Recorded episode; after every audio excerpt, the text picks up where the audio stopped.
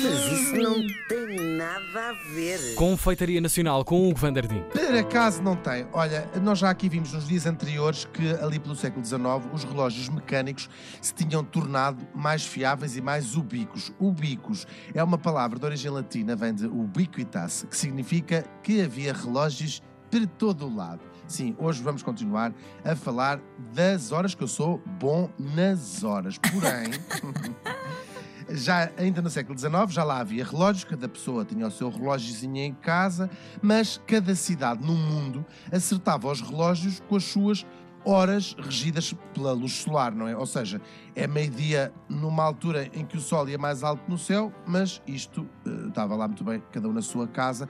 Mas algumas atividades uh, requeriam já um tempo mais uniformizado. É o caso, por exemplo, da navegação, que precisa, para, para se regerem lá para, nos caminhos deles, que o tempo seja todo igual para receber essa informação. E é assim que vai nascer em Inglaterra o Real Observatório, isto surge já nos finais, ainda nos finais do século XVII, nos arredores de Londres, num sítio chamado Greenwich.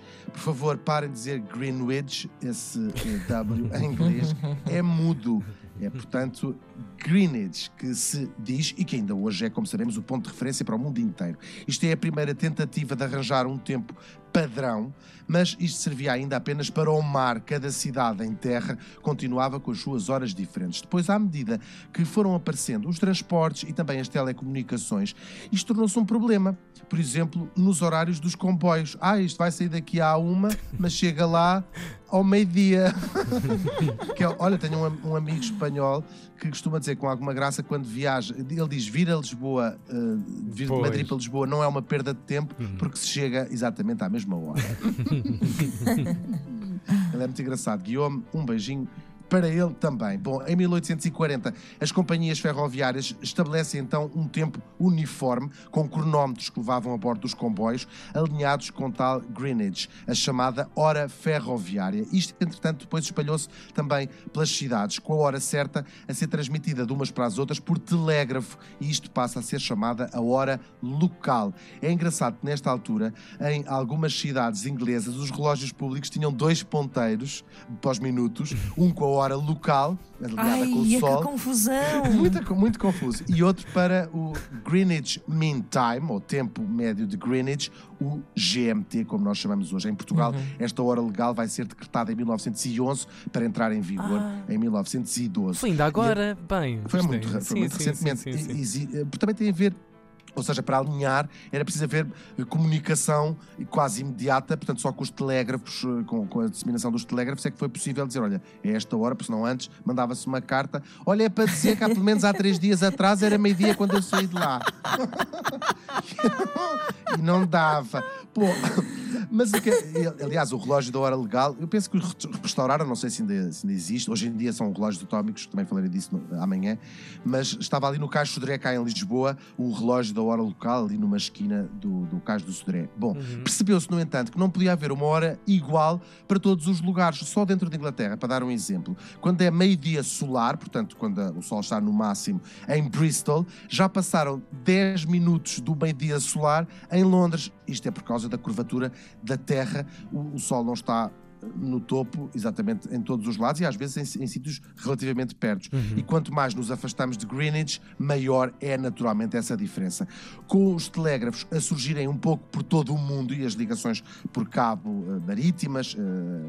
Atravessando o oceano, essas diferenças tornaram-se absurdas. Não podia ser meio-dia em Londres, naturalmente, e meio-dia também em Nova York. E então surgiu a ideia de acumular essas diferenças todas de minutos em incrementos maiores de horas, criando aquilo a que nós hoje chamamos um fuso horário. O primeiro lugar do mundo a adotar um fuso horário, depois de da Inglaterra, foi a Nova Zelândia, que era na altura uma colónia britânica, e foi baseado na longitude em relação ao meridiano de Greenwich. No hum. caso da Nova Zelândia, 11 horas e 30 minutos de diferença. A divisão uhum. do mundo em fusos aparece em 1858 pela cabeça de um cientista italiano. Sim, os cientistas italianos às vezes também têm ideias. Que a gente imagina só um cientista assim: Ah, rebentei isto, ai que chatice, ah, mas de mama, de mama.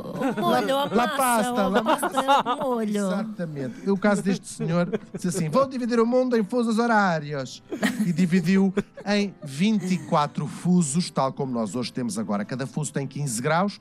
uh, de longitude, portanto, se nós juntarmos 15 vezes 24, dá os 360 graus da Terra. Mas este sistema não servia a todos os países por causa da sua extensão. Não podia ser a mesma hora, por exemplo, em Nova Iorque e em São Francisco. E assim nascem uh, os próprios países criarem fusos horários dentro do seu território. A Rússia, por exemplo, tem 11 fusos horários dentro do seu próprio país. Alguns destes fusos são artificiais para evitar que cidades vizinhas tenham horas diferentes. E então o que é que se faz? Estica-se um pouco para um lado, um pouco para o outro, de modo a que uh, mais ou menos já há ali um território que tenha uma hora uniforme. Quase todos os países fazem isto por horas, mas há exceções. A Austrália e o Irão, por exemplo, têm fusos de meia hora e no Nepal há até uh, diferenças de 15 minutos. E há uns países um bocadinho absurdos com a mania que são giros, a China e a Índia, apesar da enorme extensão e de terem muito mais do que os 15 graus. A, a Índia, lembro de um lado ao outro, lembro de uma costa à outra, são 30, eh, 3 mil quilómetros,